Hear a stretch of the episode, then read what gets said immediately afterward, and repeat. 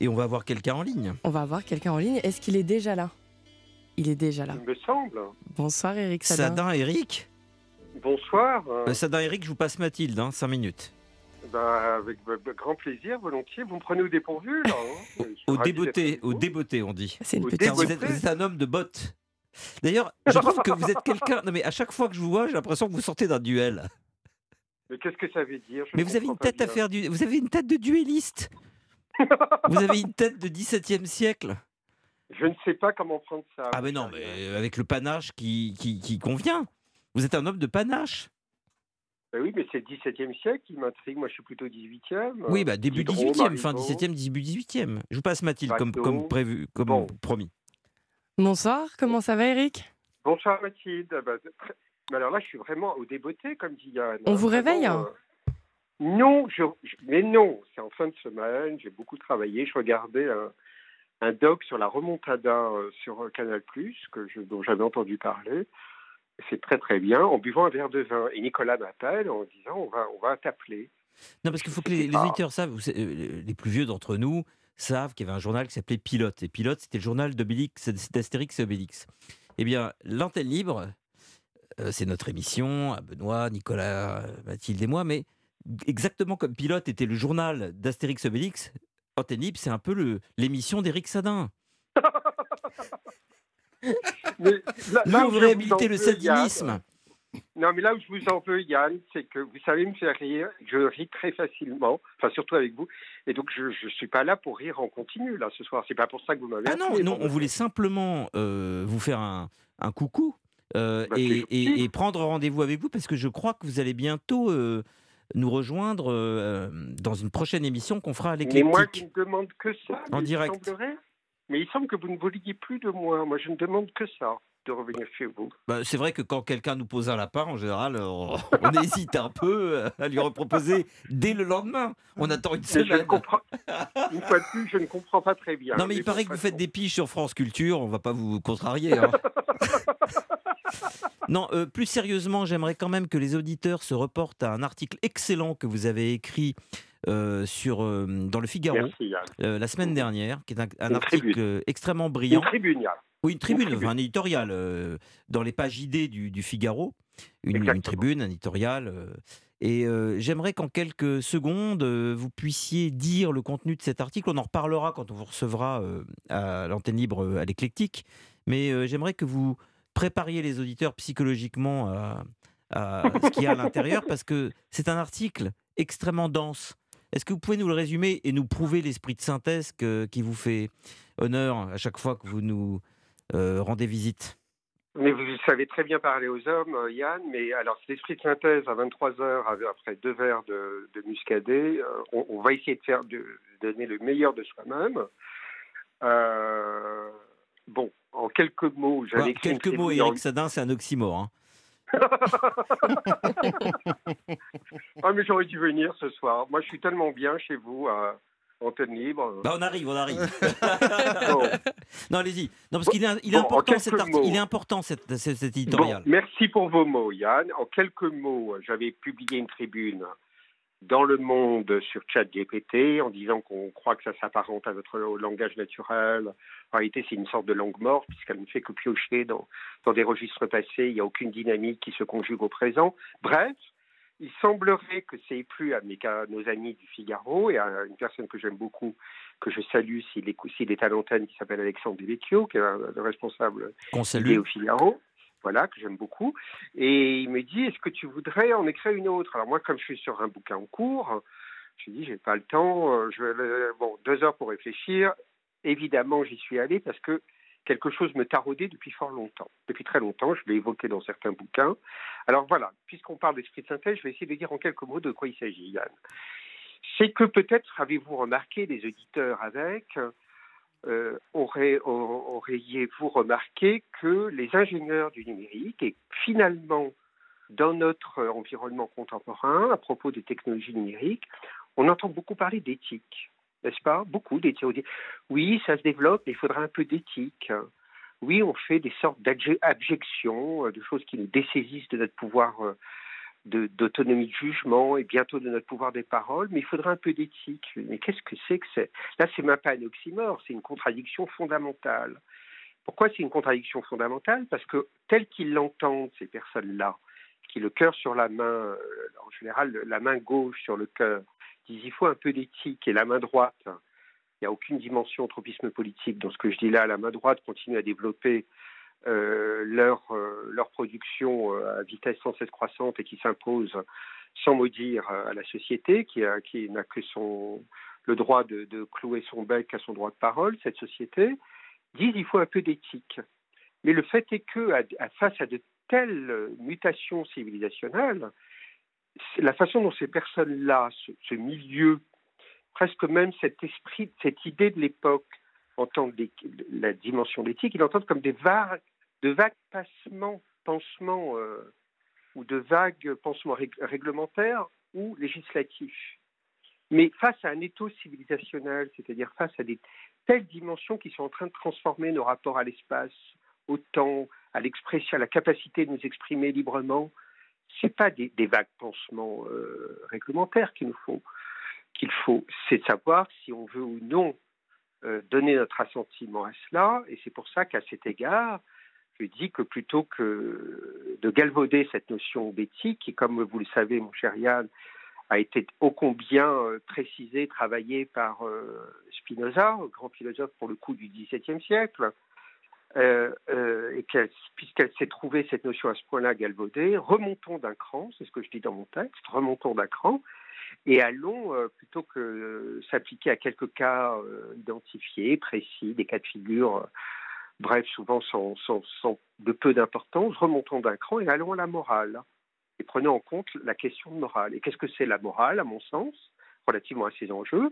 C'est la prise en compte des principes civilisationnels, des principes fondamentaux qui nous fondent, et notamment le droit à notre autonomie de jugement et le droit à parler en notre propre parole.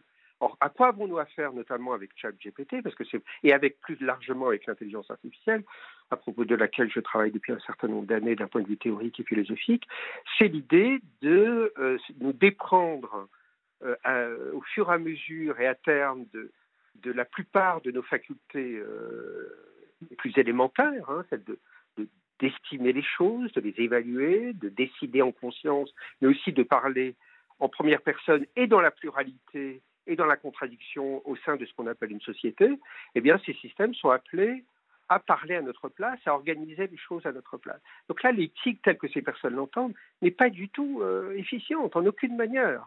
Donc c'est pour ça que ce petit texte que vous avez évoqué, Yann, qui a été traduit aujourd'hui, qui a été publié en Allemagne, qui va l'être euh, demain en Hollande, euh, dans les pays la semaine prochaine, qui a été traduit en Italie.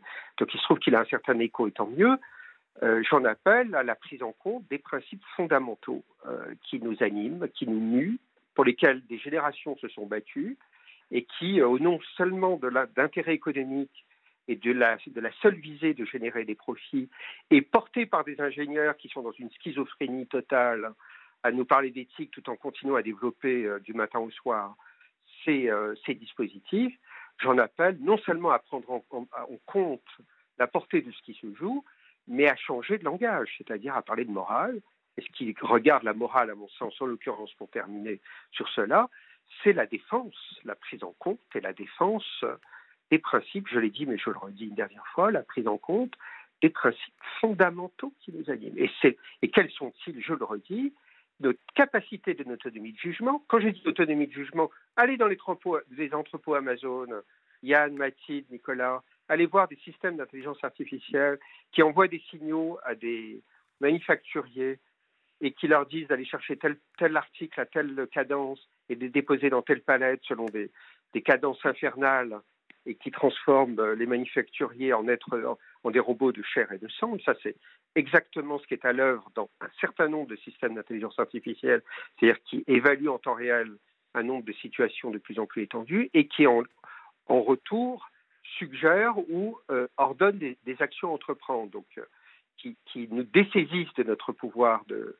de, notre autonomie de jugement, mais qui sont en train actuellement de nous dessaisir de notre euh, faculté la plus fondamentale, c'est celle d'émettre notre, de témoigner de notre singularité avant tout, par d'autres moyens, il en existe d'autres, mais avant tout et au premier chef par notre parole.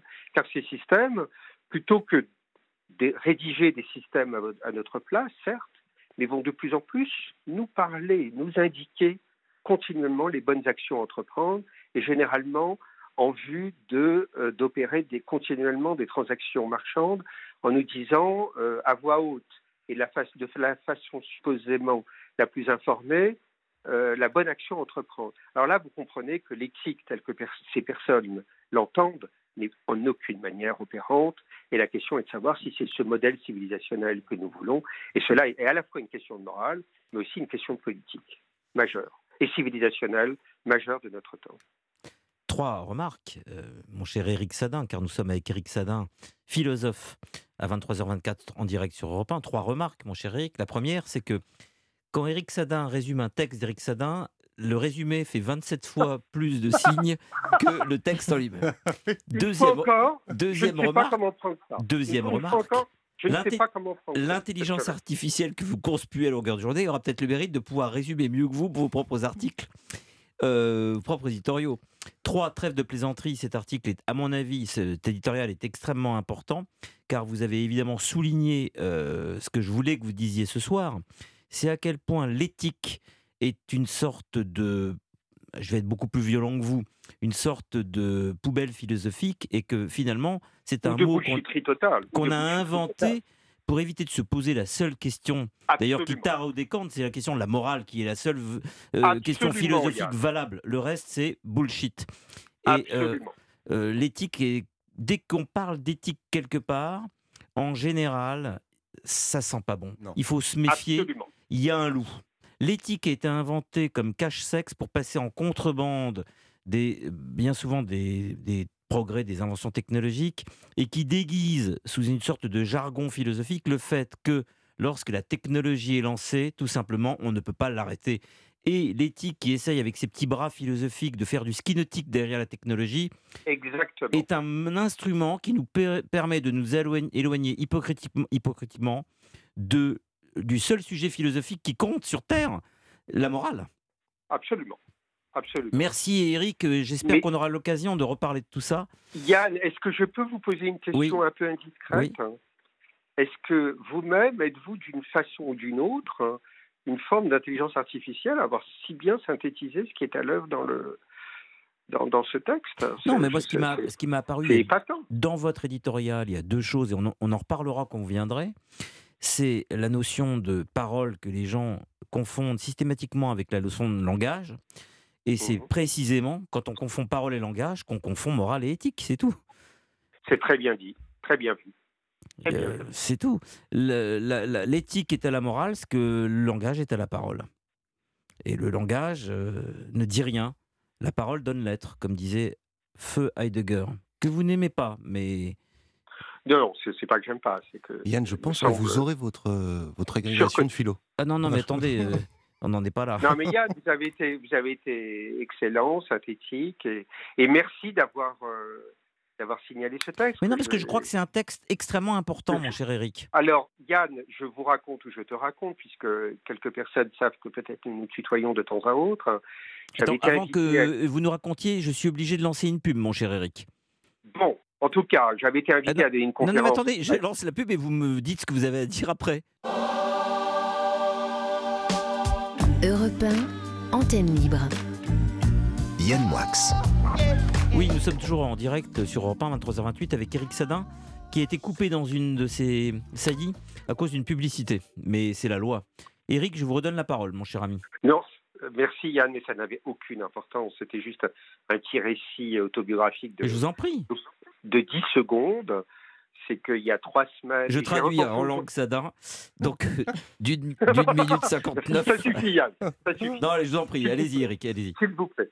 Non, mais j'y ai repensé aujourd'hui parce qu'il y a des petits moments qu'on vit dans la vie et puis on s'en rend compte de leur valeur euh, plus tard, dans un second temps.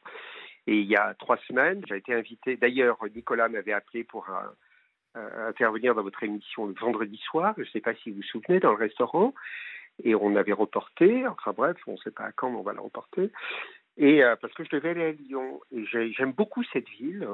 Et je devais donner une, une conférence là-bas et je m'étais faisais un plaisir depuis plusieurs semaines de me balader euh, à Lyon, mois de janvier, calme. Finalement, je n'ai fait que m'enfermer dans la chambre de mon hôtel et dans des bars, hein, dans des restaurants, à travailler cette, ce texte dont on parle. Et j'ai adoré ça, je trouvais ça magique, d'être enfermé dans une ville que j'aime beaucoup, à ne pas la voir, mais à écrire ce texte pour le Figaro. Voilà. C'est pas très intéressant. Bah, vous venez hein. décrire les, les, les, 30 ans que je viens de passer, enfermé dans une pièce, à entendre des gens dehors, à écrire. Mais euh, c'est voilà, c'est pas passionnant ce que je vous dis. Non, non, mais c'est ah, si, moi je trouve ça passionnant. Mais pour moi, j'ai même repensé aujourd'hui à c'était beau ces moments. Ah mais il n'y a, y a pas mieux. Vous voyez, j'étais dans le bistrot, j'ai parlé avec un Lyonnais, un cafetier lyonnais, on a parlé de je sais plus trop quoi, du club de foot. Puis je me suis remis à mon texte, et puis après, je suis allé dans une, grande brasserie en, en dînant, j'ai continué à écrire ce ah, texte. quand, je suis à Hong Kong, je, je, sors pas, je, veux juste savoir que j'y suis. Je, vérifie par la fenêtre, mais non, je vérifie par la fenêtre que j'y suis bien, et ça, et ça, me permet de continuer d'y être. Non, mais je vous assure, pas, je sors pas. Je veux juste me prouver à moi-même que je suis à Hong Kong. C'est un peu ça. C'est un peu ça. Et, alors, les quelques minutes, les quelques minutes où j'ai marché à Lyon le soir, il n'y avait pas un chat à la lumière de janvier. C'est très très beau. J'étais sur la presqu'île. Et je me suis dit, il y a, enfin, je sais pas, j'ai senti une forme Oui, mais il y a certaines. J'entends bien ce que vous dites, mais il y a certaines villes, Hong Kong, euh, São Paulo, Rio, New York, quand on sort dans la rue, on a moins l'impression d'y être que quand on est dans sa chambre. Et donc, euh, euh, non mais Hong Kong, quand je regarde la baie de Hong Kong par, ma, par la fenêtre, je dis ça, je suis à Hong Kong. Quand je suis dehors et que je suis à l'épicerie, je pourrais être n'importe où. Alors que dans la chambre d'hôtel, je suis vraiment à Hong Kong. Il y, y, a quelque chose comme ça. Il y a quelque chose comme ça. C'est vrai, c'est vrai. Et cette expérience m'est arrivée dans d'autres villes. Où, voilà, une fois j'étais invité à Montréal, il y a quatre ans, je bossais sur mon livre L'intelligence artificielle. C'était très sympa au début du printemps, le mois de mai, le, dégel, les gens qui commencent à sortir. D'ailleurs, et je suis resté enfermé, dans ma chambre d'hôtel. Et finalement, j'ai beaucoup aimé ça. Eric, j'ai une question à vous poser. Est-ce que euh, lorsque l'intelligence artificielle sera vraiment bien développée, on pourra justement se faire croire alors, en, se baladant dans les rues de Paris, euh, est-ce qu'on pourra se faire croire qu'on est à New York, par exemple, sans, problème? Bah ça, c'est pas l'intelligence artificielle. On va dire que c'est l'intelligence artificielle et le métavers. C'est ça. le, métavers, oui, mais enfin. Euh, c'est ça. Oui. C'est qu'en réalité, la réalité euh, des systèmes techniques font que le désir peut désormais se la réalité peut désormais intégralement, supposément, hein, se, soumettre à nos désirs. C'est un peu vers ça. C'est-à-dire qu'en fait, je pourrais vraiment choisir la ville dans laquelle je marche. Mais tout, choisir tout, Yann. Mmh, tout. C'est ça, c'est ça la perversité de l'affaire, c'est que ça a une puissance de séduction phénoménale et l'idée aussi d'une toute puissance qui est offerte aux individus. Et, notamment avec les prompts, vous savez, les prompts en IA.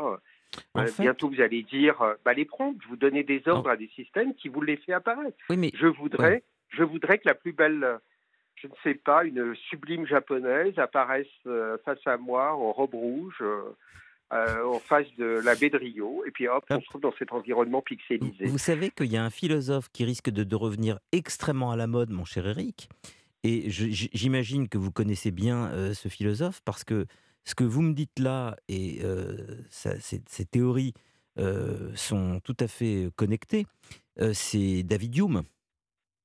Évidemment on va revenir chez, euh, Évidemment. Chez, chez, les, chez, les, grands sceptiques, parce que pour Hume, on ne peut euh, euh, considérer, enregistrer, entériner, croire que ce que l'on voit, tout est croyance, et on est trompé toute la journée par ses sens, on est sûr de rien, le réel n'existe pas, on ne peut jamais y avoir accès, on est en plein dans Hume. On est en plein dans Hume, sauf que là, ça ne nous trompe pas c'est des sortes de refabrications. Oui, alors oui, ce que vous dites, c'est que euh, la grande différence quand je quand j'enfourche euh, l'appareil qui va me permettre d'avoir accès, d'avoir accès au métavers, c'est que je sais que je l'ai enfourché, mais je pense qu'il y a une capacité d'oubli une fois qu'on a l'appareil. Euh, Évidemment. donc on, se réhumise quand même au bout d'un moment, jusqu'à extinction des feux. On se réhumise et on se, parce que de temps en temps, de, on peut le dire à voix haute, Yann, on échange par WhatsApp et je me souviens que tu m'avais dit, euh, euh, bien à terme, il y a quelque chose comme le monde, chacun son monde, le monde hyper personnalisé. C'est aussi vers ça, c'est-à-dire que si chacun... Un monde par personne. Un monde par personne, mais c'est plus que ça. Une personne par monde. Mais non, mais c'est plus que ça, Yann. C'est l'évitement du réel. Hmm. C'est-à-dire que le, le réel, comme disait l'autre, on se cogne dedans, c'est la complexité, c'est la difficulté, c'est la souffrance, c'est des joies parfois, mais plus rarement. Ça serait une option. Et là, c'est une option. Ça serait une là, option de c'est- l'existence, le réel, le monde. Bon, mais le monde, et, et- et le principe, c'est qu'on on est en train de construire tout un, tout un appareillage extrêmement ah oui, non, je t'avais dit que ce serait la première fois que le monde ne serait plus dans le réel et que le réel ne serait plus dans le monde. Il y a quelque chose comme ça.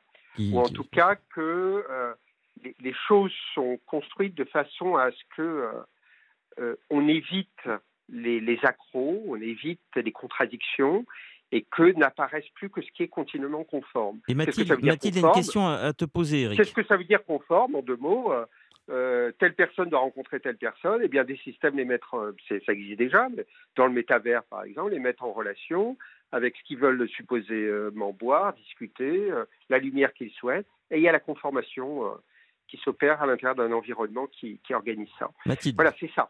Oui, Eric, j'avais une question. Si chacun. Bonsoir, Mathilde. Rebonsoir. Si chacun vit dans son monde à lui, euh, est-ce qu'il ne sera pas presque impossible au final de, de rencontrer les mondes des autres et de, de se rencontrer? Ah bah vous soulignez là. Bah si, c'est le film de Spielberg, euh, Bah- euh, Ready Player One. Ah Ah, oui, se exactement. Mais là, ce que vous soulignez, Mathilde, c'est l'enjeu majeur. C'est l'enjeu de, avec tous ces systèmes qui ne cessent de se développer à grande vitesse et dont les ingénieurs qui le développent, il faut un peu plus d'éthique en se foutant de la gueule du monde. Le, grand enjeu, c'est à la fois la, préservation de la dimension sensible et charnelle de notre rapport au réel, et puis le rapport à l'altérité, c'est-à-dire le rapport à l'alté- altérité comme apport de richesse, de décentrement, de euh, capacité à être confronté à des choses qui nous sont inconnues au profit de l'imposition de notre, propre vision des choses continuellement, dont l'embryon et, et ô, ô combien emblématique est à l'œuvre aujourd'hui, vous l'avez compris, c'est Twitter, par exemple. Voilà, c'est-à-dire imposer continuellement ses vues, et l'autre n'est plus qu'une donnée comptable qui like ou qui contredit, mais dont, dont- qui, qui en aucune manière ne viennent opérer un, décentrement. Un décentrement, c'est pas ça, le décentrement opéré par l'autre.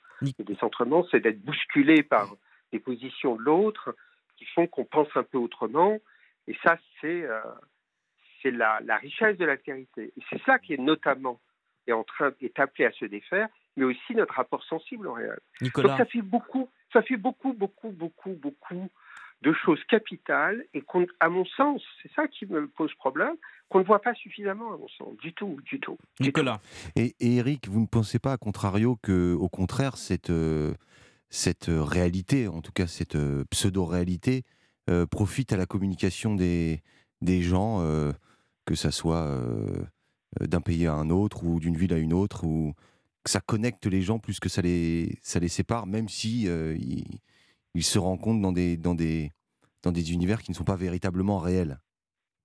J'entends tout, tout à fait ce que vous dites, Nicolas, Euh, sauf que je dirais très simplement que ce que vous dites regarde plus l'année 2000, 98, 99, 2000, 2001, 2002, et qu'aujourd'hui on n'en est plus là.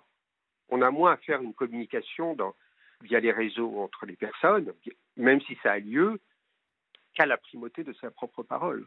C'est à ça que nous avons à faire aujourd'hui. Passez deux heures sur Twitter, vous le verrez, Nicolas. C'est à ça que nous avons à faire. Mais pourquoi? Parce qu'il y a des plateformes qui, par, euh, par leur génie, parce qu'il faut bien le reconnaître, l'industrie numérique au, au cours de ces deux dernières années a été gagnée, euh, frappée, j'ai presque envie de dire, par un génie continuel, qu'ont mis des plateformes à notre disposition, nous donnant le sentiment de pouvoir euh, gagner, euh, occuper une place de centralité à l'égard du monde. Et ça, ça rend les gens complètement dingues. C'est pas du tout l'affaire de communication, les mails ou les, euh, je ne sais pas quel dispositif qu'on pouvait utiliser il y a 20 ans. On n'en est plus là, même si cela existe encore. Mais c'est marginal dans notre quotidien aujourd'hui. C'est devenu marginal, ça. Ce qui est devenu prépondérant, c'est le fait que ces systèmes nous donnent l'illusion, l'ivresse, ou nous conduisent à la dinguerie de croire euh, que notre parole, la parole a, a rendre vérité au point qu'on ne cesse de l'acclamer et, euh, et de la et de l'exprimer. Et qu'il y a des plateformes qui, euh, qui favorisent et qui entretiennent cette logique-là. Donc là, il n'y a plus, une il dernière y a question plus Eric. Il n'y a plus que l'expressivité de soi. Il n'y a plus l'ex- Regardez sur Twitter, entre autres, ça ne discute pas. Il n'y a pas de discussion, c'est faux. Il n'y a pas d'échange. C'est que, la, c'est que la primauté de son ego, de sa propre parole. C'est pas du tout la même chose. On a l'illusion que c'est des choses, mais regardez de près. Ce n'est que de la primauté de sa propre parole. Mathilde. Vous voyez les oui. Oui, par rapport à l'intelligence artificielle, c'est un sujet qui fait euh, débat dans la, dans la société, mais pour la génération qui en ce moment est, est au collège par exemple ou en primaire et qui grandit en fait avec euh, tout ce, tout ce qu'on a en ce moment, tous ces nouveaux outils, est-ce qu'ils ne seront pas, euh, dès la naissance, euh, habitués à vivre avec ce, ce progrès euh, Je vais formuler la question de Mathilde un peu différemment. Est-ce que dans quelques années, les jeunes ne verront pas la réalité réelle comme nous on regarde, comme ils regardent des Oui. vinyles, par exemple aujourd'hui? C'est, c'est probable. C'est probable. C'est probable. hein. Et donc, quand, quand on Oui, mais Eric, constat, euh, là où on se fera opérer, là où on se fera, euh, on, arri- on se fera enterrer, là où on arrivera, on, viendra au monde, ce sera quand même toujours dans le réel. absolument. Là où on chutera, où on se blessera, où on se coupera, où on, se, on prendra des, des- des infections, euh, ça sera toujours dans le réel. Le Oui. corps, en fait, est dans le réel. C'est la seule chose qui réel. reste dans le réel. Non, le, le corps est dans le réel, sauf que ah, c'est étrange que vous me poussiez vers ces, ces, ces, coins-là, c'est pas ces retranchements, ces dimensions-là, parce que je travaille actuellement sur la, dimension de capitalisme de la fixité des corps. C'est-à-dire que de plus en plus, après toutes les, décennies de la mobilité continue, hein, des mo- des mobilités incessantes, hein, les individus nomades des années 90, 2000, 2010, hein, euh, là, il y a quelque chose, et depuis les confinements, mais qui va s'instaurer sournoisement, ça, c'est pas du jour au lendemain.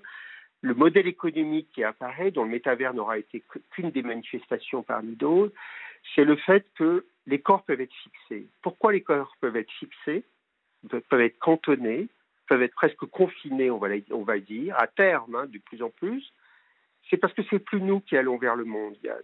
C'est le monde qui vient vers nous maintenant. C'est l'intégralité du monde qui vient vers nous.